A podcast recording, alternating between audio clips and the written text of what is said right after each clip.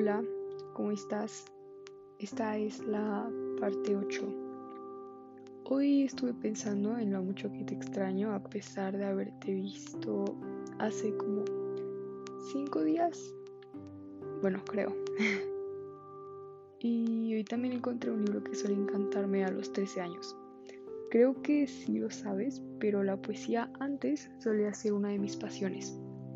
Ya perdí mi don, pero sigo apreciándola. Por eso estoy contigo. En fin, abrí el libro en una de las flores disecadas que conservo. Creo que estas me las diste cuando duramos tres meses. Bueno, ya duramos muchísimo más, pero era nuestro tercer aniversario, más o menos, supongo. Y creo que quería que lo leyera para ti porque me identifico totalmente. Entonces dice algo así. La persona que más me vio llorar. Te has bebido mis lágrimas en pequeños actos de amor. ¿Cuántas veces aquellas sinceras lágrimas caían frente a ti? Nadie me ha visto llorar como tú.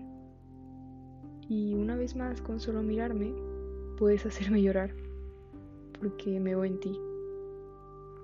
Puedo ver la forma en la que me miras, y sé que nadie más me ha mirado así. Sé también que nunca alguien me volverá a ver de esa manera.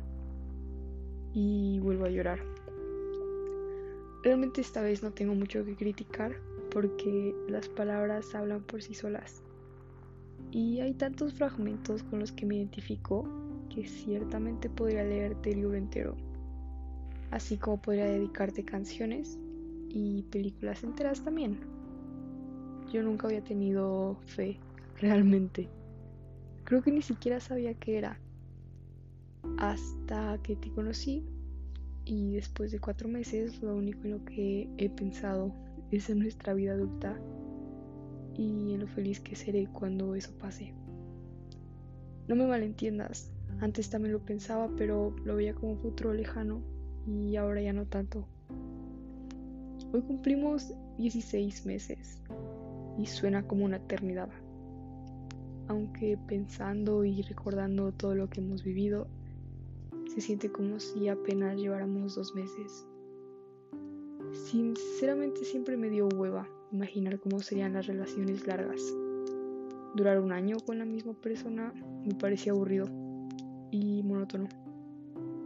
Lo cierto es que nunca conocí un amor sano y recíproco.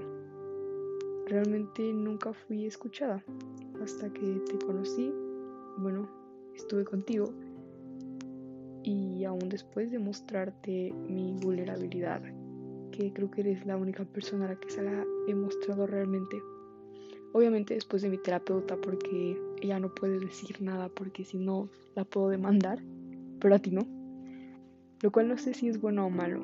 En fin, uh, espero no te hayas dado cuenta, pero también muchas veces intenté autosabotear la relación porque tengo un trauma con el abandono, entonces cuando siento que me van a abandonar, lo hago yo primero, aunque solo sea un malentendido.